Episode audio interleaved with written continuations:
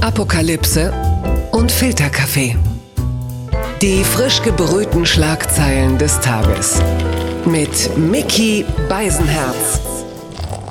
Einen wunderschönen Samstagmorgen und herzlich willkommen zu Apokalypse und Filterkaffee mit der Wochenendbeilage. In diesem Falle live aus Münster. Lassen Sie das mal kurz sich anmerken. So, oh, toll. Sie sind wirklich toll. Sie sind, Sie sind, wirklich, Sie sind wirklich in befriedigendem Maße verlogen, muss ich wirklich sagen. Sie könnten sogar überzeugend Armin Laschet wird Kanzler singen. Singen Sie mal Armin Laschet wird Kanzler. Sie machen wirklich jeden Scheiß mit. Toll. Sind so billig. Klasse. Und, und auch heute blicken wir ein bisschen auf, die, auf das, was uns bewegt, was umtreibt uns, was ist schön, was ist schlecht. Und ähm, ich freue mich sehr, dass ich einen Gast hier auf der Bühne begrüßen darf, mit dem ich die erste Hälfte schon bestritten habe. Er ist Journalist, er ist Kolumnist, er ist Podcaster. Zusammen mit seiner Frau Suse Schumacher hostet er Wir den Mutmach-Podcast. Er ist außerdem der einzige Mensch in Deutschland, der sich nie um seinen Doktortitel fürchten muss. Er hat ihn schon sehr, sehr lange, er wird ihn behalten. Das macht ihm die Sendung heute auch nicht kaputt. Herzlich willkommen, Dr. Hajo Schumacher, meine Damen und Herren. Schönen guten Tag.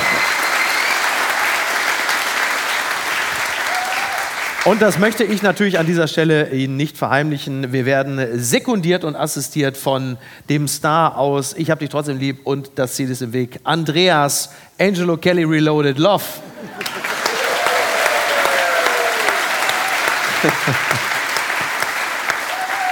Und wir blicken ein bisschen jetzt an dem Samstagmorgen auf den, äh, und heute, es, es gibt auch heute einen Jahrestag und es dürfte eine Person interessieren, von der Sie ja schon gehört haben. Heute ist nämlich der sogenannte Tag des Ziegenkäses. Und jetzt sagen Sie mir bitte, liebes Publikum, für wen könnte das interessant sein? Annette Schawan. Annette Schawan. Sie mag wahrscheinlich Ziegenkäse.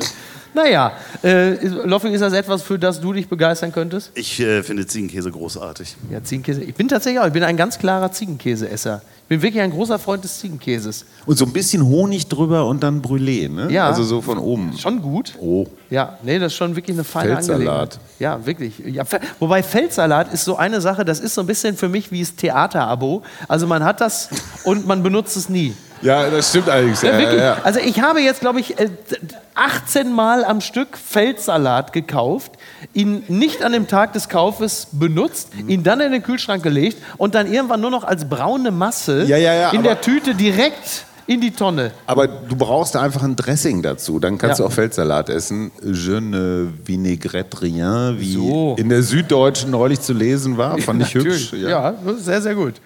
Die Schlagzeile des Tages. Ganz klar die Schlagzeile des Wochenendes, muss man sagen. Äh, bei Live Entertainment Award Dankesrede. Didi Hallervorden will eigene Partei gründen. Seine knallharte Abrechnung mit der deutschen Politik. Das entnehme ich dem Fachblatt vip.de. Die, die PPP oder die Palimpa-Limpa. Voll, ja, ja, äh, äh, äh. ähm, Didi Hallervorden, äh, das finde ich faszinierend, der sagte dann bei diesem Live Entertainment Award, da hat er wohl auch einen Preis gekriegt, den Preis der Jury. Und bei der Dankesrede, ich zitiere nur, sie, sie nutzte er, um der Politik mal gehörig die Meinung zu geigen. Toll. Und dann sagt er unter anderem so Sätze wie, äh, äh, äh, hier, äh, äh, äh, die Politik äh, äh, hat von Kunst und Kultur so viel äh, Ahnung wie eine Schnecke von Stabhochsprung. Ist ein Brüller. Da hat er mal richtig einen rausgepackt. Ne? Immer wieder erntete er für seine Rede großen Beifall des Publikums und sagte er, er sagte, er will eine eigene Partei gründen, um die Interessen von Kunst und Kultur zu vertreten. Wörtlich äh, 5%. Ich klinge wie Merkel, wenn ich Hallervorden mache, ne? Äh, hier, also 5% schaffen wir. äh, äh, äh, hier, 5% äh, schaffen wir locker und dann zeigen wir denen mal, äh, wer wir wirklich sind. Stell dir jetzt mal vor, ey, den Didi Hallervorden. Was wir erleben, ist eine Zeitenwende. Äh, Hier, äh, hier. Oder irgendwie. Äh, äh, äh, äh, ich bin gekommen, äh, um Ihnen mitzuteilen, äh, dass Ihre Ausreise. Ja, ist wirklich- oder, oder wer Führung bestellt, Wer für, genau. Wer Führung bestellt, äh, der bekommt sie auch. Palim, palim. Wer ist denn da? Guck mal, der Putin. Ähm, Blattgold. Robert Habeck über Gasmangel in Deutschland. Ja, jetzt wird's frostig hier, ne? Gerade noch über Hallervorden gelacht und patsch, geht's los. Der Spiegel hat ein Interview mit Robert Habeck geführt. Überschrieben ist es mit Putin will, dass sich unser Land zerlegt, aber wir zerlegen uns nicht. Der Vizekanzler erwartet einen harten Winter für die Deutschen. Hier spricht er über Putins Kalkül, kalte Wohnungen und darüber, wie schnell er selbst duscht. Ähm Komm, Leute, bitte. Also, ich weiß, das Thema ist nicht. Aber die Vorstellung Robert Habeck beim Duschen? Ah? Ah? Äh, Ich finde, er ist leicht teigig geworden in den letzten sechs bis neun Monaten. Nein, also sorry. her, du, du hast hier die Oh, Leute oh, alle oh, gegen oh, dich. oh. Du hast ja, Ja. Habeck-Shaming. Ei, ei. Teigig. Ja, es sind das wahrscheinlich wirklich viele, äh, viele Meetings, viele Treffen, viele Sitzungen. Zu wenig Schlaf, Ja. der Kohlenhydratbedarf steigt, zu wenig Bewegung. Völlig normal. Also Du bist ja mit Joschka Fischer auch äh, laufen gewesen. Du hast ja, meinst du, der- Robert Habeck wird jetzt zum Joschka? da war der noch teigig. Also der, Ja, der, der war dann genau. in, in der äh, Verlust, Gewichtsverlustphase. Ja. Ähm, nein, auf gar keinen Fall wird Robert Habeck äh, Joschka Fischer, weil er nicht dieses extrem von sich selbst überzeugte, ich erkläre euch jetzt mal die Welt hat, Mhm. sondern was der immer noch hinkriegt und ich finde es wirklich faszinierend. Ja. Auch ich habe dieses Interview, also Spiegel-Interviews finde ich anstrengend. Woran liegt das? An der Attitüde der So, Spiegeljournalisten? es sind immer diese extrem zugespitzten Fragen, die, auf die man gar nicht richtig antworten kann. Also es ist immer so ein, so ein komischer Ringkampf, bei Ja. dem man nicht viel lernt. Ist es ein bisschen das, was ähm, Markus Söder, schauen Sie, es geht nicht um Personen, es geht um Deutschland, ähm, was Markus Söder irgendwann äh, Lanz letztes Mal so als Teerbombe hingeschmissen hat, als er dann zu Lanz sagte, schauen Sie, Herr Lanz, ich, ich sehe die schon, ich, ich weiß, Sie legen heute einen besonders großen Belastungseifer an den Tag. Das ist natürlich ein fantastisches Wort. Und ist es dieser Belastungseifer? Die, dieser Belastungseifer geht von den Spiegel-InterviewerInnen, in diesem Fall waren es zwei Männer, also Ja. von den Spiegel-Interviewern aus. Ähm, und er schiebt das dann immer so vorsichtig zur Seite und sagt als erstes immer so, jetzt lassen wir mal die Ironie oder die Zuspitzung oder irgendwas Genau, los. ja. Und das, was Olaf Scholz ja nicht hinkriegt, und da sieht man einfach so alte Schule, neue Schule. Ja. Die alten Politiker, das haben wir auch bei, bei der Kanzlerin Mhm. mit dem superkritischen Kollegen Osang erlebt. so erster Liebe Satz. Frau ne, Merkel, ich, warum sind Sie so gut? ich werde sie immer wählen, ja, Ja. egal ob sie noch zur Wahl stehen oder nicht. Ja. Ähm, der lässt das Publikum an seinen Zweifeln Mhm. teilhaben, an Widersprüchen und er hat nicht diese Mea culpa ist nicht mein Ding-Attitüde. Ja. Ne? So, ich kann alles. Ach so, dieses Schröder, mea Ja, culpa ich ist mache keine, ich mach keine Fehler. Ja. Sondern er sagt, ey, wir haben ohne Ende Fehler gemacht. Ja. Und natürlich ist das mit dem Emir von Katar jetzt kein Meisterwerk, auf das Ja. ich stolz bin, aber Ja. sorry, Öl und Gas gibt es halt meistens. Wie so ein Malle-Hit, ehrlicherweise. Ne? Irgendwie, äh, irgendwie, er ist nicht nett, das Gas ist da, er ist der Emir Hier von, von Katar. Ne, so schön. Ja, Nur, ja, ja, läuft, so, läuft, läuft. Münster tobt, aber Ja, wie gesagt, absolut, ich sag nur, strammer Tisch. Ne? Ja, ja, ja, Strammer, ich sag nur strammer Tisch. Schon brennt der nächste Puff. Aber du hast natürlich, na, du hast, aber du hast natürlich recht. Er, äh, und das ist ja wirklich bemerkenswert bei Habeck, denn er räumt ja total auf mit dem Klischee oder der bisherigen Wahrheit, dass der Bürger, die Bürgerin unbequeme Wahrheiten nicht schätzt und sogar sanktioniert.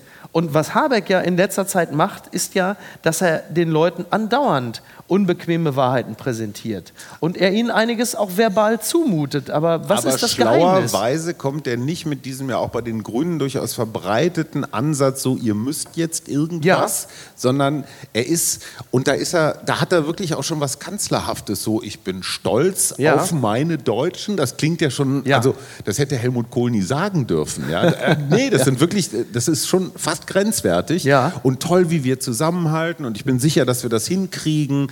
Ähm, also nicht dieses pädagogische Zeigefinger, Ja. sondern eher so Na, gibt- alle mitnehmen. Du hast völlig recht und es gibt wirklich schöne Sätze. Also er sagt zum Beispiel, ich bin davon überzeugt, dass man Menschen nicht mit moralischer Impertinenz begegnen sollte. Dann fragt der Spiegel, warum gehen Sie so behutsam vor? Und dann sagt Habeck, behutsam, Alarmstufe, LNG-Beschleunigungsgesetz, Energiesicherungsgesetz, Windkraftausbau, Gazprom, Germania unter Treuern, Verwaltungsstellen. Aber wenn Sie den Ton der Kampagne meinen, ich bin davon überzeugt, dass man Menschen nicht mit moralischer Impertinenz begegnen sollte, und die unterschiedlichen Lebenssituationen nicht vergessen darf. Es gibt die Faustformel, 10% Energiesparen geht immer, geht aber nicht immer und für jeden. Es gibt Leute, die so wenig Geld haben, dass sie schon längst alles, was man sparen kann, sparen. Denen zu sagen, leg noch eine Schippe drauf, kann zynisch sein. Und, und damit räumt er ja auch ein bisschen auf mit der eigenen Partei. Absolut. Aus der diese, aus der diese ich, ich sage es jetzt mal bewusst, moralische Überheblichkeit ja häufig zu hören ist. Und er bringt noch ein sehr interessantes Beispiel, ich glaube aus Großbritannien, wo er sagt, oh ja. ähm, die Leute die haben Blutspende-Geschichte. Blutspenden eine kleine Prämie bekommen, um mhm. sie zu motivieren. Ja. Und die Reaktion war das genaue Gegenteil. Die Menschen haben gesagt, was, so wenig ist euch unser Blut wert? Ja. Und die Blutspenderate ist gigantisch nach unten gefallen. Und da habe ich gesagt, wenn ich die Leute überzeuge und sage, ey, ihr tut das hier für alle, dann kriegen wir die Bereitschaft eher hoch. Und ich glaube tatsächlich, da merkst du, dass dieser Mensch ein Leben vorher hatte. Der hat ja durchaus mitgeholfen, seine vier Söhne großzuziehen. Ähm, ich glaube auch, dass ein Geisteswissenschaftler sich in der Politik, man kann über Soziologen, die Taxi fahren, immer ganz schlechte Witze machen. Ja. Ich glaube trotzdem, dass dieser ähm, dieser Ansatz des Lyrikers, des Denkers, der, der seine, ich glaube, seine Magisterarbeit über so einen ganz interessanten Revoluzer aus der Schweiz geschrieben hat, Wahrscheinlich mag er sogar Ziegenkäse. der mag Ja, aber, aber der hat ein Gefühl. Natürlich ist er auch ein Bühnendarsteller. Ich würde Ja. nie so weit gehen zu Genau, sagen, es gibt ja, auch, gibt ja auch. Menschen, die ihn kennen oder Ja. die ihn begleitet haben, die ihn auch nicht abfeiern, weil sie ihn auch für einen Darsteller halten. Aber dann muss man sagen, dann macht das aber wirklich gut. Politik ist Darstellung. Ja. Äh, Karl Rudolf Korte kennt man aus dem ZDF, der Professor aus äh, Essen. Ja. Ähm, der, der unterscheidet immer diese beiden Kategorien Darstellungspolitiker und Entscheidungspolitiker. Ja. Und er sagt, beides ist gleich wichtig. Wenn du nur Und, und Entscheidungen Scholz ist nichts von beidem. Wer Führung bestellt? Ich glaube, ohne Quatsch, dass Olaf Scholz sich mit seiner Position auf Dauer durchsetzen wird. Ja. Äh, Im Moment denken wir alle noch, der ist, ne, der müsste mehr Strack Zimmermännern. Ja. Ähm, Du meinst äh, Marie Agnes Don't Give a Strack Zimmermann, die so, mit, die mit, äh, die mit Marderpanzer Toni die ganze Zeit unterwegs ist? So. Das ist eigentlich das, ist eigentlich das Einzige, was mir noch fehlt, dass demnächst, dass demnächst Toni Hofreiter Ja, so irgendwo im Donbass ist, aber hat das Kind vorgeschnallt, weil er sagt, meine Frau äh, ist arbeiten, ich musste mit dem Kind los. Ja. Er, was soll ich denn machen? Marder, das mit dem Kind auf dem Schoß, wie hat dir das eigentlich gefallen? Ich habe mich über das Kind gewundert, dass er so lange ruhig gehalten hat bei ihm. Aber äh, ne, die Nummer ist, sorry, billig, Fand ich auch. aber hat funktioniert. Ja, Ich glaube, er hat Seite auch. 1 der Bildzeitung gekriegt. Und Ja. ja. Weil er, der, genau, weil natürlich ist es, natürlich ist es richtig, wenn Männer ihr Kind mit zur äh, Arbeit nehmen, wenn es nicht anders geht, genauso wie man das von Frauen natürlich auch erwarten darf, dass man das vereinbart. Anne Spiegel, liebe Grüße. Ähm, aber, aber er hat es halt sehr ausgestellt. Und ganz ehrlich, so ein Kind hat im Ausschuss oder im Bundes, also es, man muss ja auch mal so die psychologisch-frühpädagogischen Effekte von sowas äh, berücksichtigen. Der Kleine hat ja einen Hauch fürs Leben. Ja. Ne, wenn, Vor allen Dingen als Grüner mit dem Kind auf dem Schoß. Also da kommen dann gleich wieder aus Ja. der einen Ecke, kommen sie Ja. wieder, siehst du? Sieht auch nicht besser. Auch nicht besser. So, ja. Weiß man auch nicht. Loffi, du hast die ganze Zeit das Mikrofon schon da so im. Ja, ich hatte vorhin äh, noch vor der Show kurz einen Clip gesehen von Habeck in den Tagesthemen. Ich weiß nicht, worum es ging, aber er sagte so einen Satz, äh, wenn ich den Leuten noch 50 Euro geben Ach so, will, die Geschichte, dann ja. sage ich, nee, Alter. Ja, das stimmt. Der, genau, Tagesthemen oder Heute-Journal oder so, als es darum ging, ähm, was es eigentlich in Zukunft bedeutet, wenn man. Also es geht ja um jetzt die, die kollektive Aufgabe, äh, frieren für den Frieden. So in dem Sinne, ja, dass man, oder dass man wahrscheinlich gar nicht mehr findet, weil es einfach nicht geht. Also der Gasspeicher ist nur zu 60 Prozent voll. Oder einfach mal das. Kippfenster zumachen. Ja, die Deutschen sind die Nation der Kippfenster Und- und jetzt- offen und der- stehen genau. Ja, ist Ja. so. Ja, ist so. Statistisch erwiesen. Ja, das stimmt. Ist so, ja. Das stimmt. Heizung auf 26 Grad und Kippfenster auf, weil ist ja, warm. Ey, ich bin mit der, ich bin, ich bin, ja, ey, meine Frau ist wie ein Leguan mit äh, getuschten Wimpern. Die ist wirklich. Okay. Na, ich weiß die, nicht, die wie ist, das zu Hause die ist bei, ankommt. die, Nein, die weiß es ja, die ist ja selber. Die ist bei, bei 34 Grad Außentemperatur sitzt sie zu Hause mit Wärmflasche und Föhn. Die einzige Person, die ich jemals kennengelernt habe, die wirklich den Föhn am Bett liegen hat und unter der Decke einfach mal so. Und das macht die. Ich habe wirklich keine Ahnung, wie wir Spricht auch nicht für dich, ehrlich gesagt. Ja. aber es ist.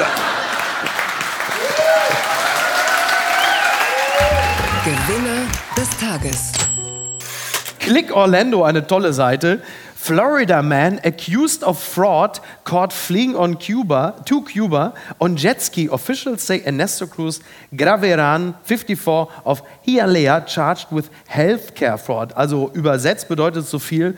Ähm, in Florida ist ein Mann einfach direkt, direkt von Florida nach Kuba geflohen, weil er äh, bei der Gesundheitsvorsorge offensichtlich einen Millionenbetrag erbeutet hat. Ich weiß nicht, wie man ausgerechnet in den USA mit Gesundheitsvorsorge Millionen machen kann, aber es muss gehen. Und der ist halt einfach direkt geflüchtet. Der hat eben also dem Zugriff der Behörden verweigert auf dem Jetski. Aber jetzt mal eine ganz blöde Frage. Wie viel Sprit hat so ein Jetski im Tank? Also Ja. bist du da nicht irgendwann auch mal allein auf hoher See? Ja, ich und weiß musst den Rest schwimmen? Ja, also es muss ja, es muss ja irgendwie, also liebe Grüße an den Wendler, dass er sich mittlerweile einen, einen, Mexikanisch, Scheiße, Digga. einen mexikanischen, einen hispanischen Namen gegeben hat. Ähm, es gibt ja eine Szene in dem Film Miami Vice, wo die Frau dann zu Sonny Crockett sagt, ich weiß, wo es einen ganz hervorragenden, ich glaube entweder Mai Tai oder irgendwie, was ist denn das Kubane, was ist das kubanische Getränk, was wir nicht, Cuba Libre? Cuba Libre, Dankeschön. Hätte mir einfallen Nee, können. war schwer. Es war teilweise im Namen versteckt. Ne, Ja, ja, ja, ja, ja. So subtil, ne? Ne, super, ja genau. Ne? Boston Sour, ja. Naja, was war es ja Boston Sour? Und äh, dann macht die das ja auch. Dann fahren die gemeinsam mit der Yacht, also mit so einem Speedboat, fahren die direkt rüber von Miami nach Kuba. Also es sind offensichtlich nicht allzu viele Seemeilen. Und da hat der Typ gesagt, weißt du was? Ich fahre direkt mit dem Jetski rüber. Ist einfach eine geile Möglichkeit zu flüchten. Das ist doch fantastisch, oder? Das ist doch irgendwie wie äh, bei den Geissens, ist doch auch mal irgendwie, war das dann Robert Geiss, irgendwie Davina Shakira oder Shania Tyra dann irgendwie so zum 16. zum Hauptschulabschluss hat er irgendwie so ein Jetski geschenkt oder so. Gibt auch so eine geile Szene, so ein tolles Geschenk eigentlich. Klar. Ich erinnere mich an eine Szene, wo äh, Atze Schröder mal äh, Manny, den Drummer von den Flippers, besucht hat zu Hause. Und dann war er bei dem in der Küche und da kam Manny, der hier, du, du, du, du, du, du, der äh, bekannt geworden ist mit dem legendären Satz, es ist wirklich ein Satz, der ist aus den frühen 2000ern, spätestens 90ern, würde man heute so in der MeToo-Ära auch nicht mehr sagen. Aber Manny Durban, der Drummer von den Flipper, du, du, du, du, du, du, stellte sich dann damals auch schon so eine Plauze, Locken, stellte sich dann vor dieses auch ungefähr schon, sagen wir mal, 70-jährige Publikum und zeigte auf so mehrere und sagte einfach nur, wirklich, ich zitiere nur, bitte nicht böse sein, ihr könnt euch alle als gefickt betrachten. Selbst Mick Jagger und Keith Richards hätten gesagt, so einen Satz hätte ich nie gesagt. Na, auf jeden Fall war Atze Schröder Hatte der eine zweite Ebene, der Satz? Oder? Nein, das war wirklich Ah, okay. eine Ansage. Also Ah, du, du und du mitkommen. Okay. Also nochmal mit so einem neuen Volt-Bollock und Vic Vaporub die schründige Dackelflöte nochmal einmal, bis der Lippenstift ausgefahren ist. Und, aber gut, ich schweife ab. Auf jeden Fall. Äh, ganz kurz, Micky, du weißt, du dass das hier aufgezeichnet wird. auf einem, ich bin quasi auf einem Jetski der Emotionen über den Ozean der Lust direkt bis Kuba davon gefahren, in die Schweinebucht von Manidurban. Es tut mir leid. Was ich sagen wollte.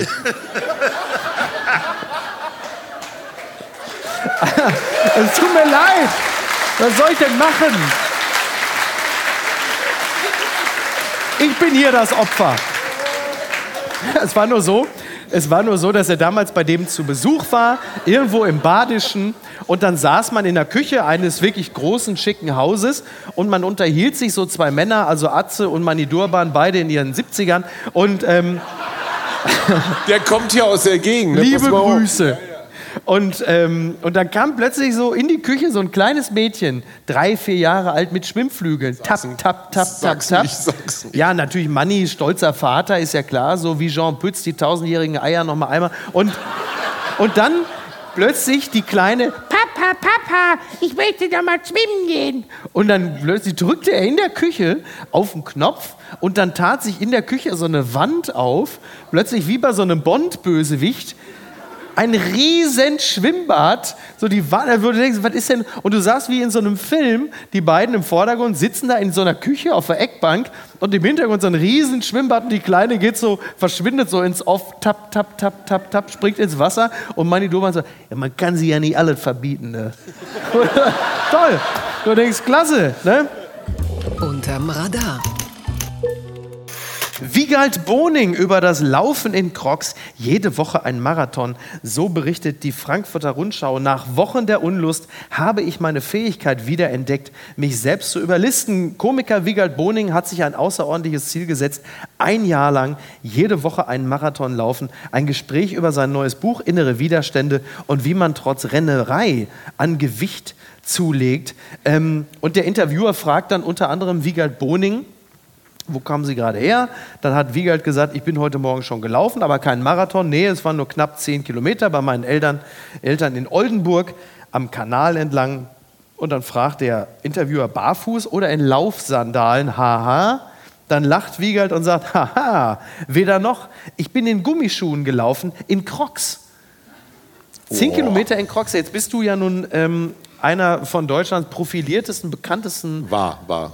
Ja, aber du bist es, also du bist immer noch, man hat das ja sehr lange. Also du wirst höchstwahrscheinlich irgendwann so auf, dann doch auf Karl-Josef Laumann-Status figurlich sein und trotzdem werden alle sagen, das ist so Achim Achilles, Ja. der ist gestern noch einen Marathon gelaufen. das, ist ja stimmt. schön, wie lange so ein Image Ich korrigiere das auch nicht. Nee. Aber ich finde generell überhaupt Crocs anzuziehen ist schon kulturell Ja.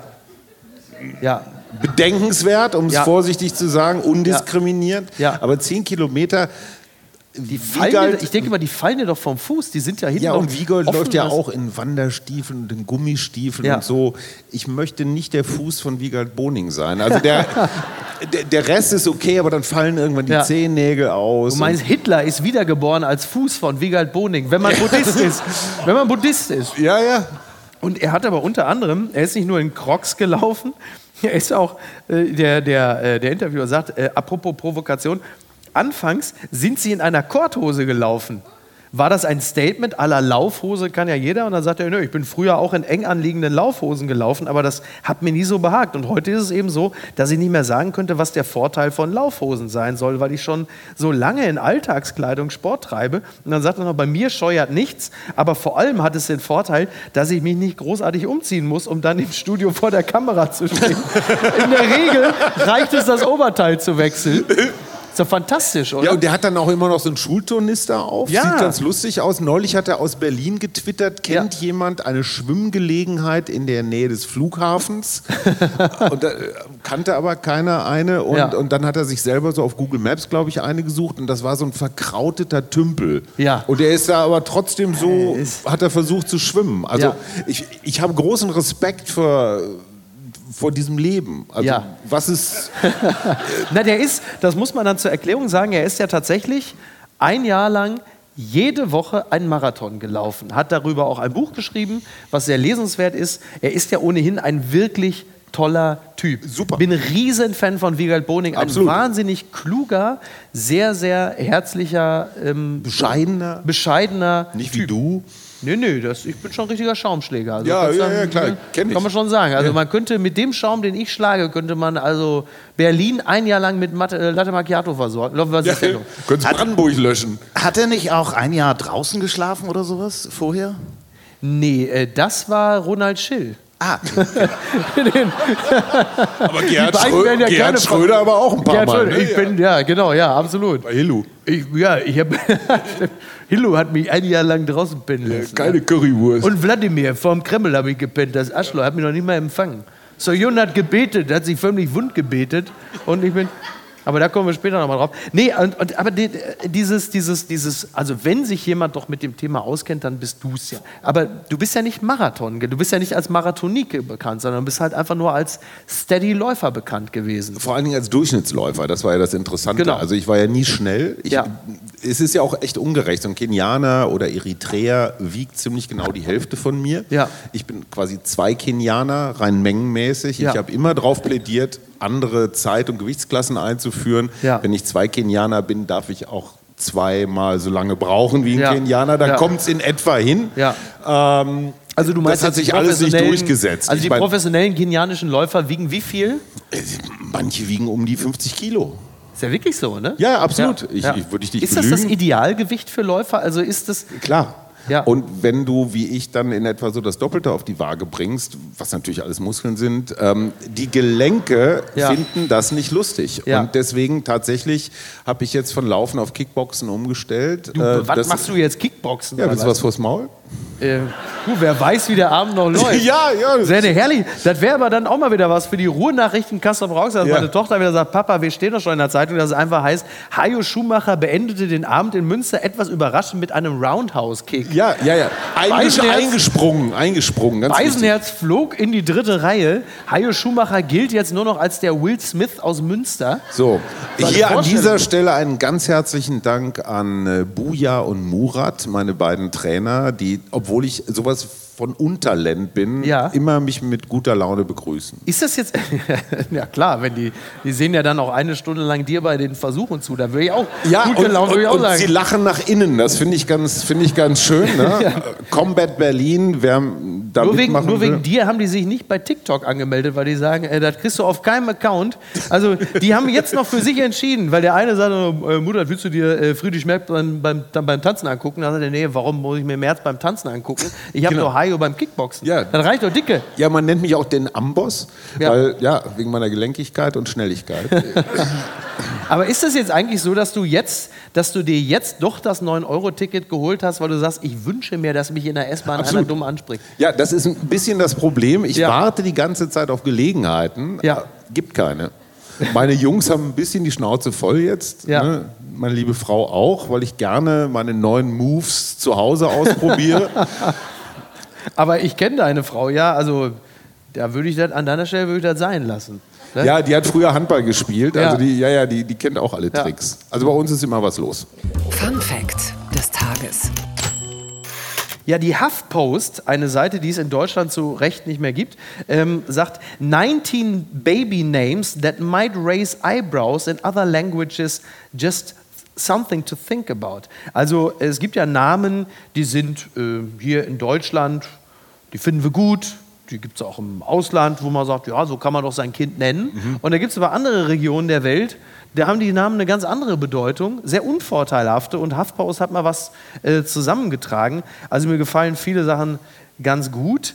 Äh, zum Beispiel der ganz einfache Name äh, Peter. Also Peter ist ja, HuffPost ist ja jetzt eine amerikanische Seite. Peter means to fart in French. Also da heißt es wohl Peter.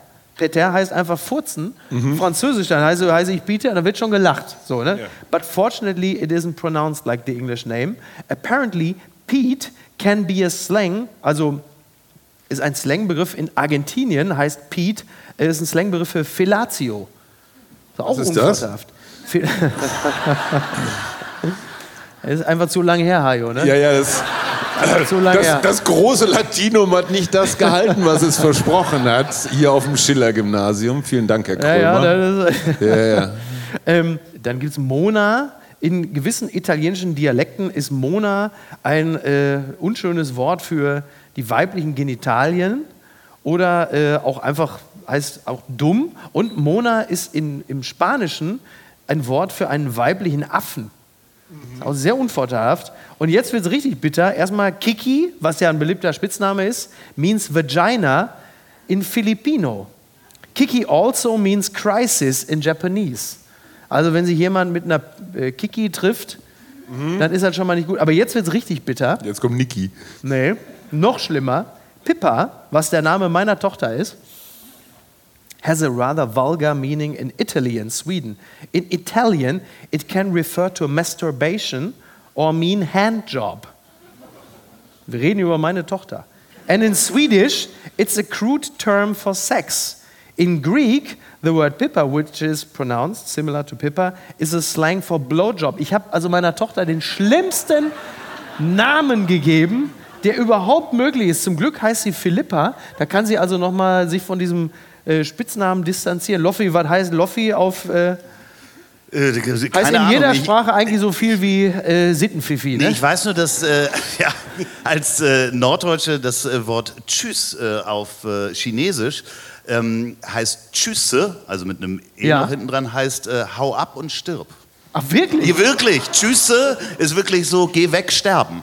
Ach das Und das äh, sollte man einem Chinesen sollte man nicht unbedingt nicht so schön. sagen. Ja, man muss, man muss natürlich äh, mit der Doppeldeutigkeit der Begriffe, da muss man immer ähm, verantwortungsbewusst umgehen. Ich erinnere mich sehr gut, dass eine Freundin von mir versuchte, ihren drei Kindern im Alter ganz grob, sagen wir mal zwischen 6 und 13, ähm, zu vergegenwärtigen, was es bedeutet, wenn man zu viel Zucker, zu viel Süßes isst, was das mit dem Körper macht. So, dann hat sie diese drei Kinder vor dem MacBook versammelt teilweise in der Pubertät, teilweise noch sehr junges Mädchen. Und dann wollte sie ihn eigentlich, also sie wollte denen eine, eine, wollte ihnen eine Lektion erteilen. Einfach nur anschaulich zeigen, was es mit dem Körper macht. Wenn man zu viel Zucker isst, ist ja okay.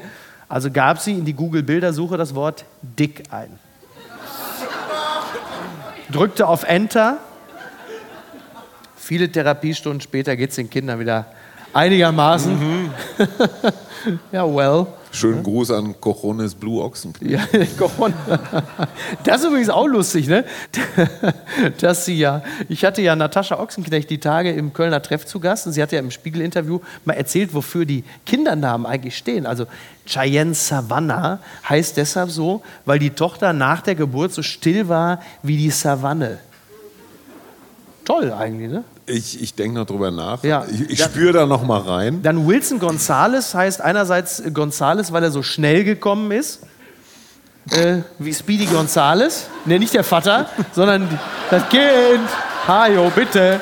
Schön, du hast angefangen. Und, und Wilson Pickett, der Lieblingssänger von Uwe Ochsenknecht.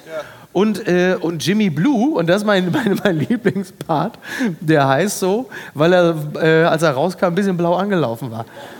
Also wenn er einen Leberschaden hätte, hieß er Jimmy Yellow. Ne? Also, das ist auch schön. Gucken mal, wer da spricht. Ja, CDU-Nachwuchs spielt Ballermann-Song. Sie ist schöner, junger, geiler. Sexismuskritik an junger Union, das berichtet die Hessenschau. Die Hessen-CDU soll eigentlich jünger, bunter, weiblicher werden. Jünger und geiler will es ein Song, den der Parteinachwuchs auf seinem Landestag spielte. Die JU findet spaßig, die Konkurrenz sexistisch und die CDU-Frauen haben Gesprächsbedarf. Also wie so häufig ist diese Party der jungen Union schon so zwei Wochen her. Aber irgendeiner pinkelt ja immer in die Bohle im übertragenen Sinne und ein Tweet der Konkurrenz vom Nachwuchs der hessischen SPD, die Juso-Landeschefin Sophie Frühwald, die teilte dann diesen kurzen Clip auf Twitter und da sieht man den klatschenden JU-Chef ähm, auf der Bühne und der singt dann da, ich habe einen Puff und meine Puffmama heißt Laila, sie ist schöner, junger, geiler, la la la la la la la la Laila. Das ist die JU. Jetzt muss man sagen, die Hessen-CDU ist ja eh schon mal ein relativ problematischer Verein. Ne? Immer gewesen, aber ob Friedrich Merz dazu auch getanzt hätte, das ja, können wir ich noch mal mich Friedrich so ein Merz bisschen. noch ja. einmal sehen? Loffi, komm, einmal noch mal, weil es einfach, stell mir gerade vor hier. Oh, warte, ich mache so lange hier. Da, da muss ich auch noch mal. Sie ist schöner, junger, geiler. Das ist die schöne Laila, la, la, la. Guck mal jetzt. Da nochmal.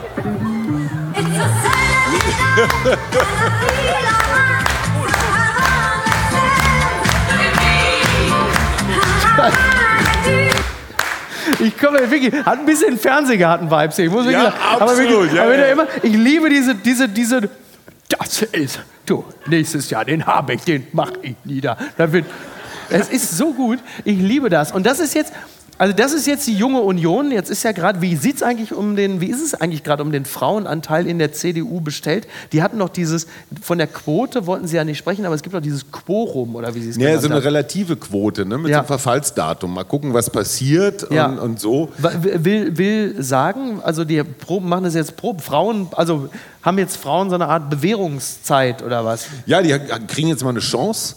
Ähm, ich finde, nach 16 Jahren Kanzlerin ist das auch mal dringend Zeit. Ja, das denke ich auch, ja. Ähm, ich weiß nicht, ob das wirklich einladend ist. Ich, Ja. Früher hieß das immer so in der Pädagogik, man muss Angebote machen. Ja. Und ich habe nicht den Eindruck, dass das jetzt so einladend ist, dass Frau Baerbock da jetzt sitzt und denkt, wow, Ja. das ist mein Laden. Aber meinst du, meinst du Baerbock wechselt zur CDU? Ja, also meine, wenn sie richtig attraktiv wären, müsste sich ja jede Politikerin in Deutschland fragen, deine Freundin Marie-Agnes Strack-Zimmermann So. oder eben so. Ne? Also wenn du, wenn du Frauen anziehen willst als Partei, musst Ja. du irgendwie attraktiv sein. Und ich weiß nicht, ob Friedrich Merz das schon so ganz Also ich so das schon. ganze Spektrum. Da, ich, da können Sie mir, Ja, ich, ich mache den Bachelor, das ist überhaupt gar kein Problem.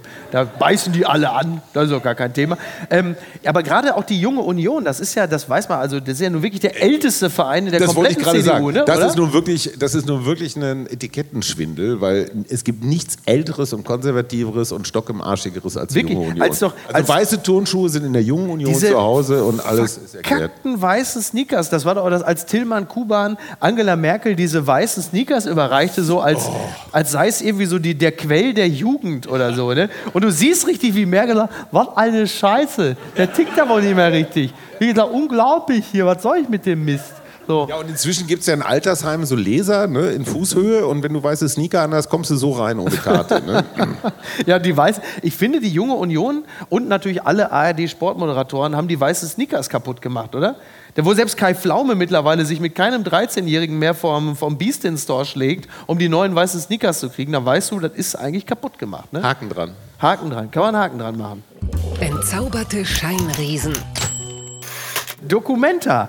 Kasseler OB kritisiert Absage von Olaf Scholz als unangemessen. Das berichtet die Zeit. Nach dem Skandal um ein antisemitisches Kunstwerk reist der Bundeskanzler nicht zur Documenta. Die Stadt Kassel sieht dadurch die Kunstschau unter Generalverdacht. Ja, das hat man vielleicht mitbekommen. Da gab es einen Riesenterz um die Documenta, um des, äh, das Kunstwerk, ich setze es mal in Gänsefüßchen, des indonesischen Künstlerkollektivs Taring Padi. Und äh, der Bundeskanzler lässt sich zitieren mit den Worten, dass er es für völlig richtig und angemessen hält, dieses Werk zu entfernen. In Deutschland ist kein Platz für antisemitische Darstellung, auch nicht auf einer Kunstausstellung. Und er findet die besagte Abbildung in Kassel abscheulich. Also das ist ja ein Riesending. Das ist wie so ein, das ist so ein Graffito, Wimmelbild. so ein Wimmelbild. Ja, Ali ne? Mitkutsch so. Genau, es Ja. ist so ein Wimmelbild und jetzt ist es so, Olaf Scholz sagt, ich reise nicht zur Dokumente, ist auch kein Pflichttermin für ihn, muss man sagen. Aber er hat auch gesagt, also er, er fährt halt einfach nicht hin und das Kuratorenkollektiv Ruan Grupa hatte sich am Donnerstagabend mit den Worten entschuldigt, wir alle haben darin versagt, in dem Werk die antisemitischen Figuren zu entdecken. So, jetzt muss man dazu sagen, man sieht in diesem Wimmelbild, sieht man eine, also sieht man so zwei Figuren. Ne? Eine hat irgendwie so einen so einen Helm auf, mit, mit SS-Ruhen drauf und so Schläfchenlocken Ja. und Reißzähnen und so. Das ist Und also eine hat einen, auch so einen Polizeihelm auf, da steht Mossad drauf Genau. und hat eine Schweinenase. Man muss dazu sagen, da steht auch KGB, Genau. MI5, CIA und Genau, sowas. genau. Ähm, ja, isoliert, Aber sind eindeutig antisemitische isoliert, Abbildungen Isoliert betrachtet auf jeden Fall. Ja. Nur streng genommen dürfte dann Olaf Scholz auch nicht mehr nach äh, Wittenberg fahren, nicht mehr nach Regensburg fahren, nicht mehr nach Bamberg fahren, weil an den dortigen Kirchen Ja. äh, ganz eindeutig hatten wir gerade erst Bundes... diese, Ju äh, wo war diese, war Judensau-Abbildung? Also ganz klar, ne? Gänsefüßchen, Ja, ja, natürlich zitieren. Gänsefüßchen. Also eine, eine, historische Abbildung, wo auch äh, ähm, jüdische Menschen in Ja, sehr, verunglimpft sehr werden. Ja. problematischen Ja. Arten und Weisen dargestellt werden, hat ein Gericht gesagt, darf bleiben. Aber versteh- kommentiert, ne? Als ja, da- du musst halt Version. eine Tafel dran machen. Genau. Gut, hätten wir jetzt eine Hinweis-Erklärtafel unter dieses Dokumentarbild Ja. gemacht, hätte das gereicht. Ich weiß es nicht. Ja. Ich glaube nur, dass der Umgang damit maximal verdruckst ist. Ich hätte dieses Ja. Bild tatsächlich hängen lassen. Es gab Ja. eine Dokumenta vor, die vor, vorletzte war es, glaube ich, oder vor, vor vorletzte. Ja. Da hieß das Motto 100 Tage, 100 Gespräche. Ja. Und warum kann man nicht jeden Tag unter diesem Bild Ja. ein Gespräch führen? Ja. Wie ist das eigentlich mit dem Antisemitismus in Indonesien? Ja. ja weil dieses, dieses Sehr stark ausgeprägt dort auch. dieses. Narrativ, äh, wa- was wir alle kennen, ich wiederhole das immer nicht, weil ich finde, je häufiger wir drüber reden und es beschreiben, desto Mhm. Ja. mehr verfestigen sich diese Stereotypen ja auf eine Wir wollen ja eigentlich, dass Art es sich aus unserer Gesellschaft rauswäscht, So. weil es für uns eigentlich kein Thema mehr sein sollte. Und es gibt so einen amerikanischen Grundsatz, den ich sehr hübsch finde, der heißt Put a lantern on your problem. Also richte Ja. einen Scheinwerfer auf das Problem. Was Ja. wir machen, Ja. ist erst verhüllen und dann verschämt nach Einbruch der Dunkelheit zusammenrollen und wegpacken. Es ist ja so ein bisschen auch wieder so, so in diesem Falle auch ein bisschen Salami-Taktik, weil man jetzt so, so, also in dem Falle wird es so wie so eine Kirmes langsam abgebaut. Ja, ne? und keiner ist es gewesen und keiner wusste irgendwas. Warum führt ihr nicht die ganze Dokumenta über jeden Tag da ein Streitgespräch zwischen Befürwortern und Erklärern? Erklärt Dinge, Ja. ordnet sie ein in dieses, wie ich sowieso finde, sehr problematischen Begriff des globalen Südens. Ja. Neulich erklärte mir jemand, dass eigentlich auch die Ukraine zum globalen Süden gehört. Ich finde, sie Wirtschaftlich gehört eher so dann, zum? Nordosten. Ja. Aber wurscht, ja, Australien gehört wiederum nicht dazu. Das ist alles so ein bisschen schwierig. Drüber reden, erklären. Diese Aktion in Kassel hinterlässt so viele Menschen maximal ratlos. Ja. was darf ich, wo sind die Regeln? So. Dann nochmal diese indonesische Perspektive dazu ist nochmal komplizierter. Erklärt mir das. Ja. wenn wir etwas in einer Demokratie dürfen, und die verteidigen wir offenbar gerade Ja. in der Ukraine, Ja. dann ist es, offen über Dinge zu reden und sich Ja. darüber auseinanderzusetzen. Verhüllen und im Dunkeln wegschaffen, das ist die Das ist schlechteste natürlich nur auf der anderen Seite natürlich, also ja, ich, ich schließe mich dem an. Du hast natürlich immer das Argument der Kunstfreiheit. Und dann ist immer die Frage, wo endet diese Kunstfreiheit? Die sollte ja grundsätzlich erstmal endlos sein, weil es Kunst ist und Kunst soll ja auch ähm, anstoßen, im Zweifel auch abschrecken, verstören, zum Nachdenken anreden, Jonathan- anregen. Aber auf der anderen Seite befinden wir uns ja hier auf deutschem Territorium und da haben wir natürlich speziell, was das Thema Antisemitismus angeht, nochmal eine ganz eigene Ja, aber Historie. erklär's, bring's Ja. auf die Bühne. Ja, mach es nachvollziehbar, wo das Ja. Problem ist. Ja. Und sag nicht einfach Antisemitismus weg. Also richtig albern war es natürlich, ich glaube, da können sich alle darauf verständigen, in dem Moment, wo es verhüllt wurde. Ja. Weil da ist es natürlich völlig bescheuert. Das ist ja im Grunde genommen fast, aber das, das ist aber schon wieder fast Kunst an sich, dass du das Problem Ja. Einfach nur verhüllst, aber es ist für alle sichtbar und niemand redet drüber. Das ist im Grunde auch, das ist schon fast eine Art von Metakunst, die da stattgefunden Das hat. war eine Performance in Genau. Wirklichkeit, was da passiert ist. Ja. Der Umgang damit so verdruckst, so Ja. komisch, diese Verantwortungsschieberei. Helmut Dietl hätte einen großartigen Film draus Wirklich? gemacht. Ja, Ja. absolut. Ja. das ist, das Ja. hat so viel Satirestoff am Ende Ja. des Tages, aber keiner lernt irgendwas. ja. Und Olaf Scholz, wie, wie ist seine Position jetzt dazu zu bewerten? Das Problem wäre ja gewesen, Olaf Scholz wäre nicht als kunstsinniger Kanzler durch Kassel geschlurft, sondern alle hätten, also hunderte von Kameras wären auf ihn gerichtet gewesen, Ja. ob er im richtigen Moment vor dem richtigen Kunstwerk den richtigen Blick aufgesetzt hätte. Es wäre nur um diese, über dieses, ja doch, es ist keine ist eigentlich was für ein? Antisemitismus-Schau. Ja. Das ist ja nicht so. Genau, nee, ja, genau, Es gibt, genau. es gibt hier und da Ja. Andockpunkte und Zeichen und so Ja. weiter. Wie gesagt, diese Ungleichbehandlung, äh, Wittenberg so, Kassel Genau. so, versteht kein Mensch. Ja. Ähm, es wäre für ihn kein schöner Termin geworden. Es hätte, Ja, nicht es hätte ihm nicht genutzt. Es Ja. hätte auch seinem Kunstsinn Er hätte gesagt, ich war doch schon in Kiew, jetzt ist mal langsam gut. Ne? So, ja. Und, Hör mal, sag mal, ist Vicky einer von den Kegelbrüdern hier, Ja. ne? aber der wechselt auch immer die Position. Ne? Ja, der das ist ein ganz, ganz Ja, ja, flinker. Ja, der hat wahrscheinlich, der hat da irgendwie so eine Kugel von hier rechts nach Ach so. da links versucht. er- Ach so, Sag- ja, so eine runde Flasche. Ja, sag mal, was für ein Verhältnis hat Olaf Scholz eigentlich generell zur Kunst? Also vom, von, ich sag mal so, ich war ja ein enger Freund von Markus Lüpertz, So. dem Malerfürst. Ja. Ich habe ja selber auch ein paar schöne Bilder von mir in der Wohnung hängen. Was für ein Verhältnis hat Olaf Scholz zur Kunst? Ist er eher sag mal, ist Bob Ross das Höchste, was... Ich, ich, Also jetzt mal ganz ehrlich, Bob Ross wird unterschätzt. Ich Ja, habe da schon ist früher toll. drunter, ge also das war schon ja, das gut. stimmt, das stimmt. Ähm, als Kanzler muss man kunstsinnig sein und Ja. im Zweifelsfall wird da auch dann noch mal irgendwie so ein bisschen was drum. Merkel ist ja immer zu den Bayreuther Festspielen gegangen. Ja, das finde ich sehr respektabel, weil es ist extrem unbequem auf diesen Sitzen und diese, diese Wagner-Sachen neigen ja dann Ja. auch zur Überlänge. Ja. Also sich da reinzufalten, äh, Ja. finde ich schon mal rein sportlich, hat viel so mit Einkehr, Ja. äh, Buddhismus, Klause so zu tun, Ja. so, so, so Eremit für einen Moment. Die Musik kennt man ja auch, hat ja jeder auf CD. Ich meine, warum muss man sich da ich, reinsetzen? da kann ich auch, wenn ich Wagner hören will, gucke ich Apokalypse Now. Ne? ja, oder lest die Bildzeitung. Oder so. Ja. ich glaube, Scholz ist eher so ein Miro-Poster von Ikea-Typ. Ja, hast du eigentlich Ah, recht, ne? so Ja, schwarz-weiß Ja, ja, ja, ja. Schwarz-Weiß-Ansichten Ja, ja. von Paris im Regen. So. Was, auch, Ja, ja. was auch so in 10.000 Haushalten lebt. Das ist eigentlich, eine, das ist eigentlich eine geile Lebensfreude Vorstellung. pur. Ja. Eigentlich eine geile Vorstellung. So Schröder war Freund mit Lüpertz, Merkel war mal bei den Bayreuther Festspielen und Olaf Scholz geht durch die Bilderausstellung in die Ikea. Und Ja. steht dann da so, aha, aha.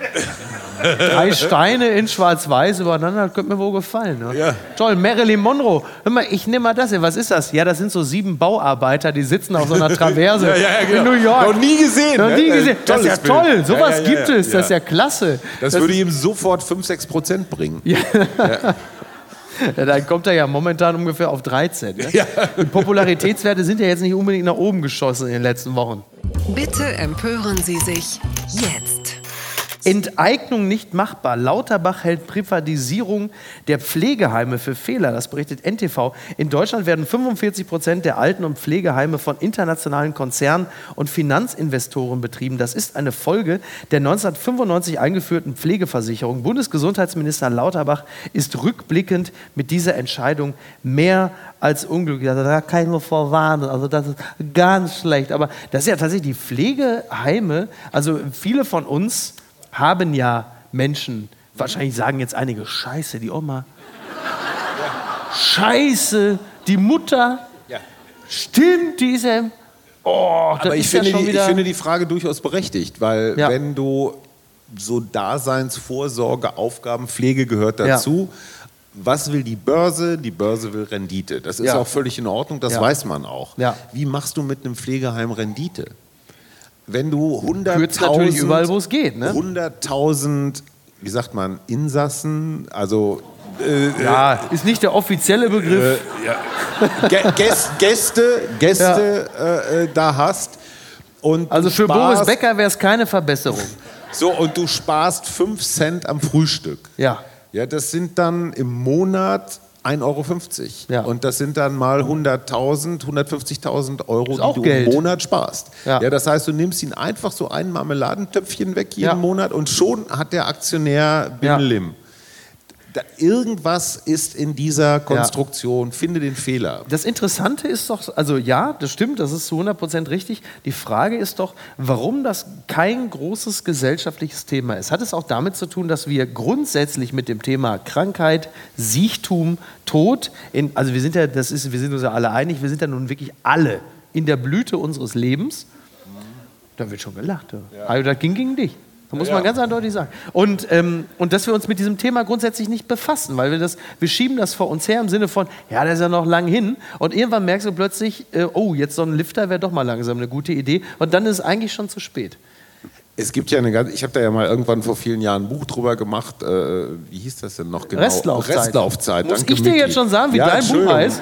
Du, Im Alter wird man dann auch mal ein Ja. bisschen vergesslich. Und ähm, alle die Einrichtungen, die genossenschaftlich oder so Ja. jetzt nicht mit maximaler Gewinnerzielungsabsicht organisiert waren, machten mir natürlich Mhm. so situative Evidenz, also ich habe ja nicht alle angeguckt, äh, machten mir einen angenehmeren Eindruck. 1995, wir erinnern uns, war natürlich auch die Zeit, als der sogenannte neoliberale Geist Ja. durch das Land fegte. Da dachte man auch, wir müssen die Bahn jetzt ganz dringend privatisieren und ganz viele war eine St- sehr gute Idee. Aber sorry, das war genau das gleiche Phänomen. Ja. Wir legen ganz viele Kilometer Bahn äh, Ja. still, weil dann dieser wie heißt das in der Mathematik, Quotient oder irgendwas? Ja. Also wie viele Menschen pro Bahnkilometer im Jahr transportiert Damals werden? haben wir noch auf Boris Becker gehört. So, Dieses ne? AOL, das könnte was sein. Ja, bin ich drin im Zug oder, Ja. oder nicht? Ja. ja. Die Frage stellte sich heute in Münster, als die Grenzschützer tatsächlich die wirklich- Züge be- bewacht haben vor Einsteigenden. Egon, schieß ihm ins Knie, dann merken die anderen Ja, ge- ja. Ja, Le- Wahnsinn. Leg einen angeschossen auf Ja. den Bahnsteig, ne, das schreckt 100 ab. Ja, ist ja so. Ja, ja, klar. Ist ja so. Bricht der Oma den Arm, Ja, dann ist Ruhe. Ne? Machen, dann nimmt er schon freiwillig den nächsten. Ja, so ist das ja.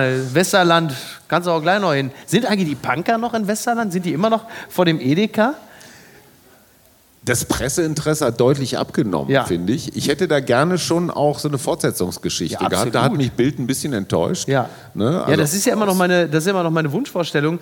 Es ist ja so, dass vor ein paar, äh, paar Tagen kam ja die Meldung, dass äh, teilweise MDMA oder irgendwie äh, Ecstasy oder so in Champagnerflaschen ist. Und dann siehst du die Leute da in Kampen reihenweise wegklappen. Ja. Und die Punker, die einzig noch luziden auf der kompletten Insel Sylt, retten die dann mit. Mund-zu-Mund-Beatmung. so eine herrliche Ja, Vorstellung. nach, nach so acht Dosen Bier. Ne? Ein Film ja, von Doris Dörrie. Schön nach Kartoffelsalat sicher. in den Zähnen. Ja, ja. Schick mal Ratte. Ratte muss die alle wiederbeleben. Und dann siehst du irgendein so ein Arschloch in seiner Barbersteppjacke da dem Tode und dann kommt Ratte, beugt sich über den und macht da mal eine ausgedehnte Mund-zu-Mund-Beatmung, damit er noch rechtzeitig zum Poloturnier zurückkommt. Aber jetzt mal ehrlich, diese Nummer mit dem, mit, mit dem äh, äh, Wirkstoff MDMA in den Champagnerflaschen, Ja. das war doch eine brillante Marketingstrategie. Strategie. Ja. Das Zeug ist doch ausverkauft weltweit überall, oder? Ja, das ist das, was wir früher als Alkopop, das war eigentlich schon vorgemischt. Ja, ja, klar. Es war halt nur ein bisschen ungünstiges Mischungsverhältnis. Ja, also du muss musst man halt, mal du strecken. musst halt aufpassen, dass du nicht zu viel davon konsumierst, weil dann fliegt schon wieder die nächste Kippe auf den Puff auf Malle. Ne? Wissen wir ja, ne? Das ist einfach Hängt alles mit allem zusammen. alles mit einem zusammen. Oh, ich dachte, du wärst längst tot. Gruselig, aber. Das ist, ich habe ihn. Ich habe ihn. Ich habe ihn gerade noch angesprochen, den Kegelbruder, und schon sagt er. Ja, alle Neune. Alle Neune, kein Problem. Gruselig. Die wollen ins Radio, merkst du? Mal. Also Oder ist das- Zauberer würden jetzt immer sagen, ah, da ist eine Kontaktlinse Oder ist, das diese, oder ist das diese Glasknochengeschichte und wir machen uns hier gerade über einen lustig, der, von dem wir es gar nicht wissen? Ich weiß nicht, wie das klingt. Das schneiden wir natürlich raus. Soll ich nochmal? Soll, Feigling. soll ich nochmal? Oh, ich dachte, du wärst längst tot. Gruselig. Amazon Alexa imitiert Stimme von toter Oma. Forscher besorgt über Missbrauchspotenzial. Das berichtet der Merkur. Eine Amazon-Software imitiert in Windeseile Stimmen. Auch die von Verstorbenen oder Leuten, die man gerne hat. Ähm, und zerlegt dazu das Stimmmaterial in zwei Teile. Möglich wird die technische Finesse dank einer neuen Software. Innerhalb von nicht einmal 60 Sekunden soll damit die Stimme von Menschen nachgeahmt werden. Das US-Online-Unternehmen Amazon demonstrierte jetzt eindrücklich in einer Art Reise zum Remars, wie ein vernetzter Lautsprecher mit der Sprachassistentin Alexa das Buch Der Zauberer von Oz einem kleinen Buben mit der Stimme seiner Großmutter vorliest. So, und wie finden wir das jetzt? Ich stelle mir vor, wie Björn Höcke den nächsten AfD-Parteitag gestaltet, mit Originalansprachen. Aber okay. Ey, also es, es sind ja nicht nur Omas, die da äh, Kinderbücher vorlesen. Also da kommen ja alle möglichen Ey, Gespenster Höcke- aus der Gruft. Höcke hat vier Kinder und dann stellst du dir einfach vor, dass dann irgendwie, was weiß ich, wie heißen die Kinder von, äh, von? Höcke wahrscheinlich? Nee, die heißen wahrscheinlich eher so äh, Rudolf, Heinrich, Blondie.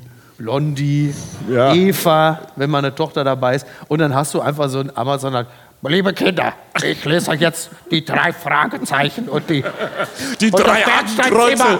Die drei Fragezeichen, das Bernsteinzimmer. Nein, aber das ist ja schon, also das, das klingt ja wie so eine Black Mirror-Folge, ne? Also du Absolut. hast halt, Loffi, los? Ich sehe da eine Riesenchance für dich, zehn Podcasts zu machen. Ja, gleichzeitig. Stimmt eigentlich, ne? Ja. Irgendwie Maike Richter-Kohl zu Hause. Maike. Helmut, spiel mir irgendwas von Snoop Dogg. Also ich weiß ja nicht, the Juice oder What's my name oder so. Das ist natürlich an sich, aber stell mal vor, irgendwie, wie gemein das auch ist. Du bist jetzt irgendwo, keine Ahnung, du bist bei irgendwelchen Leuten zu Gast und du weißt jetzt, äh, Tante Ingrid ist wirklich, also mehr als froh, dass äh, Onkel Walter jetzt endlich unter der Erde ist. Der mit den stinkenden Socken, ne? Ja, mit den stinkenden Socken. Und dann programmierst du das aber so, dass sie, wenn sobald sie zu Hause ist, fängt plötzlich Alexa an und sagt: So, Ingrid, jetzt geht das aber los. So. Ne, Du machst mir jetzt mal schön Bratkartoffeln. Das Bring ist- mir mal die Hausschuhe. Bring mir mal die Hausschuhe. Das ist doch total, wobei ich stelle mir vor, meine, meine, also meine Oma ist jetzt 97, die hatte gestern Geburtstag, also nochmal herzlichen Glückwunsch an dieser Stelle. Und ja, komm, Oma. Und ich stelle mir das gerade. Und ich stelle mir das gerade vor, dass ich dann so irgendwie Alexa hätte und ich werde dann morgens geweckt so mit der Stimme meiner Oma, die sagt, Junge, hast du noch Arbeit? solche, solche Sachen einfach. So, so, so Sätze von Oma. Ich gebe denen dann irgendwie so ein paar Dinge und dann sagt sie plötzlich irgendwie so, äh, was sie so Originalzitate von ihr irgendwie, weiß ja, Junge, äh, habe ich immer irgendwie gesagt, Oma, ich gehe jetzt äh, noch in, nach Dortmund, in die Stadt. Und dann guckte sie mich ganz sorgenvoll an. Also ich war damals auch schon Anfang 40, ja. Junge, nach Dortmund. Guckte mich also völlig sorgenvoll an und dann sagte die, Junge, nimm Pfeffer mit. Und dann denkst du so wie, also sie meinte wahrscheinlich Pfefferspray, aber wie, als wäre ich mit so einer Gewürzmühle unterwegs. Wenn du davon so drei, vierschrötigen Gesellen da irgendwie und dann kommst du mit der Gewürzmühle. Und dann, und dann, und dann hat sie aber auch noch, da saßen wir in so einer großen Runde zusammen und dann machte das, ich guckte, also mein Vater, meine Mutter, wir alle guckten meine Oma an, weil sie sagte, nimm Pfeffer mit. Und dann machte sie aber dann so eine Geste, dass es plötzlich wieder schlüssig war. Dann machte sie wie Bond, wenn er so eine Bösewicht was in die Augen streut. Also sie damals auch schon 95 Jahre alt mit ihren dünnen Piepen, machte sie so. Hatte, hatte, Mit sie, hatte sie nicht auch mal einen Verehrer? Ja, Oma hatte, also Oma hatte mehrere Verehrer. Der eine Waren war, die jünger? Die war irgendwann auch mal jünger, aber damals war sie noch so blutjunge 82 oder Ah, so. okay. Ja, Und dann das hatte sie unter anderem einen Verehrer, der wurde dann irgendwann auch, also sag mal, der verlor dann immer mehr seine geistigen Kräfte, aber der war früher mal ein guter Landschaftsgärtner. Und der stand dann aber ihr, bei ihr ab und zu so auch mal in der Dämmerung einfach im Garten, aber nackt einfach. Und sagte, Lore, ich pflanze dir das ein. Und er meinte jetzt, wir, wir haben nie geklärt, was er hier einpflanzen wollte, aber ich weiß nicht, ob es um Spargel ging, aber ist egal. Auf jeden Fall. Aber das Beste war, dann saßen mein Bruder und ich mit Oma zusammen. Wir saßen, also saßen und sitzen immer noch in so einer großen Runde zusammen ähm, mit Oma. Und dann äh, sagte mein Bruder oder ich zu ihr, Oma, Oma, Oma hier, der Jupp Herting, ne, so ein klassischer Opa mit so einem Hut, 1,63 Meter groß. Aber Jupp Herting war so einer, der hatte immer eine Fahrradkette dabei.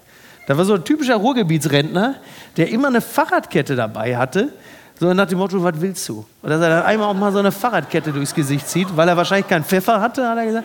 Mit einer Fahrrad, ein Opa mit einer Fahrradkette in Kassel-Brauxel. Also hätte es sein können, dass du den irgendwo triffst an der Trinkhalle und sagst, ey, sagen Sie mal, Entschuldigung, wie viel Uhr ist? Hast du direkt eine Fahrradkette in der Fresse? Und dann haben wir gesagt, Oma, der Jupp Herting, der macht dir doch schöne Augen, ne? Das könnte doch einer für dich sein.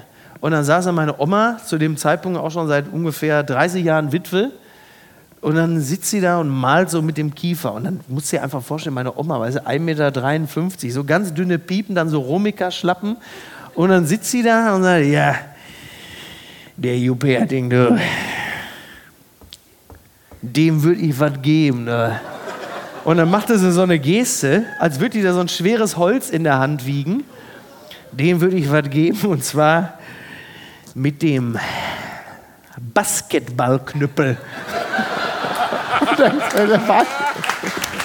Einfach gut, einfach gut. Ja, wirklich, das ist so lustig. Und das, äh, also wenn man, äh, ich bin jetzt ja irgendwann ausgezogen, aber ich bin ja alle anderthalb Wochen da, da vier Generationen Haushalt, ja, Oma, Eltern, mein Bruder, mit den Kindern, vier Generationen unter einem Dach. Und wir saßen immer auf Omas Etage wie in der NDR Talkshow, in solchen richtig schweren Sesseln, haben uns einen erzählt. Und dann saß ich mal zusammen mit meiner Mutter, ich glaube mein Vater auch noch dabei und ich. Und mein Bruder war gerade frisch verliebt. Im zweiten Obergeschoss. Wir saßen im ersten Obergeschoss. Es war Stille. Und dann hörtest du da oben, also sag mal, die Spargelfahrt legte ab. Und da war, da war wirklich richtig Alarm da oben. Ne? Also man hörte sehr, es war so 50 Shades of Kassel Brauxel. In die Stille hinein, wir alle saßen da. Ich, meine Mutter, meine Oma, Stille.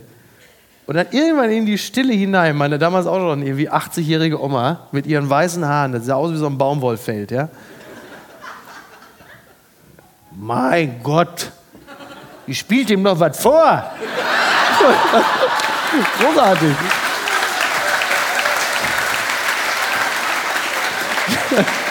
ja, Ganz weit vorne. Die Supernasen. Thomas Gottschalk und Mike Krüger kehren zurück. RTL präsentiert neue TV-Highlights. Zitiere die Homepage von RTL. Egal ob brandneue oder altbekannte Spielshows, die volle Sportdröhnung oder ein Wiedersehen mit Legenden. Die brandneuen Programm-Highlights von RTL lassen garantiert jedes Zuschauerherz höher schlagen. Wir zeigen, auf welche Schmankerl wir uns freuen dürfen. Und das Erste, was dann kommt bei den neuen Highlights, ist 40 Jahre Supernasen mit Krüger und Gottschalk, wo du denkst, boah, Sag mal, aus welchem Jahr ist die Meldung? Ja, aber das ist ja eh faszinierend. ne? Hammer, oder? Ja, alles kommt zurück irgendwie. Ne? Friedrich Merz, äh, dann jetzt immer mehr Leute äh, erkranken wieder an Polio. Jetzt kommen plötzlich die Supernasen, so wie Tobi, der Tobi und der Mike. Ich habe natürlich die Supernasen immer noch zu Hause auf VHS, ist ja völlig klar. Ich habe da schon früher nicht drüber gelacht. Ja, das war ja auch früher schon immer irgendwie. Also ich weiß, die Einstiegsszene war, äh, Mike Krüger liest Zeit. Das war ja wirklich auch nur eine Aneinanderreihung von einfach den schlimmsten Karlauern. Ich weiß noch, Mike Krüger, Einstiegsszene, Supernasen. Mike Krüger steht da, liest Zeitung und sagt, so geht's schon mal los. ja klar, Ja, das ist eigentlich schon der Erste. Du Tommy, die Polizei sucht einen, der im Park Frauen belästigt. Ja, da kann ich mich mal bewerben. So, das ist der... Ja, halt, ich weiß nicht, ob sie den Ja, Gag nee, noch machen. Du siehst Publikum, hier, die sind ja, es entsetzt. quittiert es entsetzt. mit ich bin ehrlich, Heiterkeit. ich bin ein Stück weit stolz auf sie, dass sie jetzt nicht gelacht haben, weil ansonsten hätten wir jetzt auch noch mal ein ideologisches Problem. Aber Mein Münster. ja, Ja. das ist, ja, da auf ist Münster drauf. ist stabil. Ist Verlass drauf. Münster ist stabil. Wo hat die AfD die beschissenste Quote? Ja, in Münster. Ja, So. absolut. Ja, Ja. stimmt, ist wirklich so, ne? Ja, Münster, ey. Ich sag's, wie es, ich sag's, wie es ist. Wir konnten uns keinen schöneren Ort für die erste Apofika Live-Folge vorstellen als Münster. Aber es ist wirklich, es ist wirklich faszinierend, was sie einem da so anbieten als, äh, als absolute Highlights. Äh, sie haben dann unter anderem äh, eine Show, die heißt, also sie haben ja immer ganz viele Quiz, ne, mit Jauch und nochmal. Und jetzt gibt's noch eine Show, die heißt Der unfassbar schlauste Mensch der Welt. Also das war schon wirklich alles. Du hast irgendwie Deutschlands klügste, äh, was weiß ich, äh, wer schlägt Evelyn Bodecki, der IQ-Test. Und jetzt noch der unfassbar schlauste Mensch der Welt, finde ich auch sehr, sehr gut. Die 100.000 Mark-Show kehrt zurück. Wahrscheinlich heißt sie auch wirklich 100.000 Mark-Show. Ist wahrscheinlich in dem Moment siehst du bei AfD-Wählern, die so hektisch nach dem Kleenex nesteln, weil sie glauben, sie hätten die Meldung verpasst, die 100.000 Mark-Show. Das ist wieder, die D-Mark ist zurück.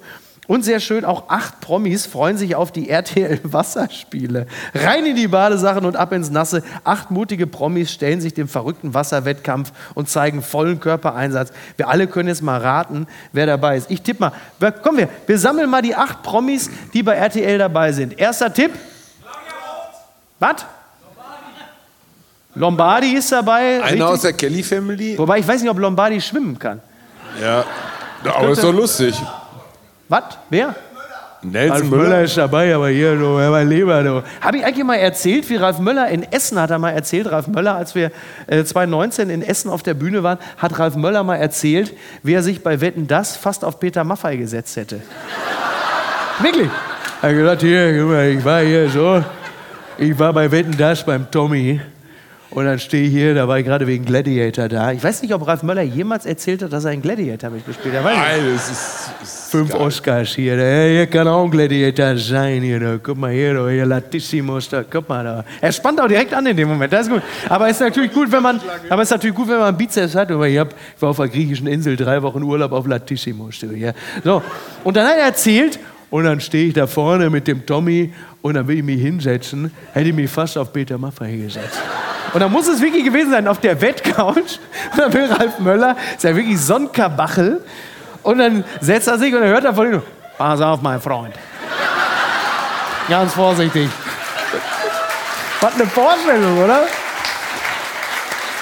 Irgendwie Tabaluga und die Arschbacken des Todes.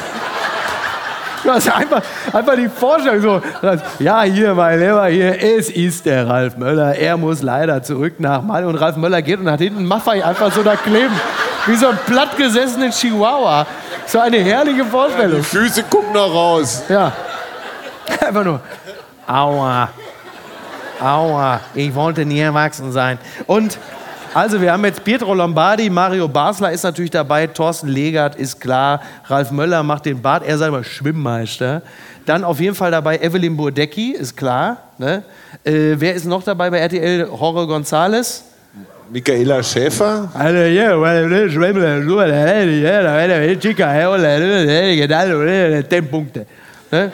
Der ist auf jeden Fall dabei. Bastian Bielendorfer auf jeden Fall. Ja, Basti Bielendorfer ist jetzt auch dabei, ne? Ja. Den haben wir verloren. Den haben wir verloren.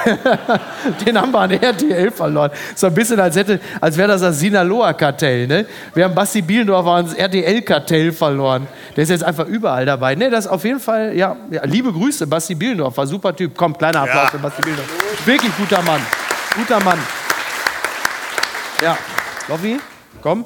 Ich habe hier gar nichts mehr stehen. Wirklich nicht mehr. Heute ist Gamescom, steht hier als Ah ja, stimmt, die Und dann- Gamescom. Die Gamescom in Köln. Ja, da ist keine Überschrift. Soll ich das nochmal mit der Bettina Russ Stimme machen? Komm. Heute ist die Gamescom in Köln. Heute ist die Gamescom in Köln. Das habe ich ja immer gesagt. Das ist so, wenn du dann plötzlich so zwei Selbstmordattentäter hast und die warten auf die 72 Jungfrauen und landen plötzlich auf der Gamescom. Huch, das war ja gar nicht Sinn und Zweck der Übung. Und was schreibt eigentlich die Bild? Post von Wagner. Lieber Hajo Schumacher, haben Sie kein Zuhause? Schalte ich den Fernseher ein, Hajo Schumacher. Wer steht in der Zeitung? Hajo Schumacher. Möchte ich mal einen schönen Abend im Theater haben? Hajo Schumacher. Wen höre ich im Baumarktradio? Bernhard Brink. Sie sind der, Sie sind der Karl Lauterbach des Journalismus. Ein Quasselnomade. Sie sind Kolumnist, Autor, Journalist, der Einzige, der in Berlin noch einen Doktortitel tragen darf. Sie sind der Merkel-Versteher, der Kanzlerinnenflüsterer, der Brad Pitt vom Presseclub. Ein Akademiker, der 100 Meilen gegen den Wind nach Berliner Currywurstbude riecht. Dabei kommen Sie aus Münster. Ein Akademiker im Naturdarm. Sie haben diese. Ich weiß ja auch nicht, was er sich dabei wieder, aber gut. Hat Separatorenfleisch im Blumenhemd. Man weiß wirklich nicht, was da teilweise. Man weiß wirklich nicht, was da. Ich weiß es doch auch nicht. Sie haben diese schön lässigen Haare. So frisierten sich Männer in den 70ern. Wie der Bastian, dieser ewige Student aus dem Fernsehen. Sie sind wie dieser, dieser eine Cousin, der mit einem nachts unbedingt noch an den Weidezaun pinkeln will. Peter Pan trägt jetzt karierte Anzüge. Bevor sie Dr. Hajo Schumacher wurden, waren sie Achim Achilles. So ein alberner Name. Und ewig dieses, diese Jogging-Kolumnen. Allen sind sie davongelaufen. Frauen, Männern, Joschka Fischer. Wo verlaufen sie davon? Ich mag diesen Mann. Er ist so ziellos wie wir aber er rastet nicht. Herzlichst, Ihr Franz Josef Wagner. Vielen Dank, vielen Dank, Hajo Schumacher. Vielen Dank, Münster. Vielen Dank, Andreas Lopp. Vielen Dank, Mickey Beisenherz. Vielen Dank. Ciao, machen Sie es gut. Vielen, vielen Dank. Vielen Dank. War sehr schön. Dankeschön. Kommen Sie wieder. Yeah. Ja. Apokalypse und Filtercafé ist eine Studio Bummens Produktion mit freundlicher Unterstützung der Florida Entertainment. Redaktion Niki Hassania. Executive Producer Tobias Baukhage. Produktion Hannah Marahiel. Ton und Schnitt Niki Fränking. Neue Episoden gibt es immer montags, mittwochs, freitags und samstags. Überall, wo es Podcasts gibt. Stimme der Vernunft und unerreicht gute Sprecherin der Rubriken Bettina Rust.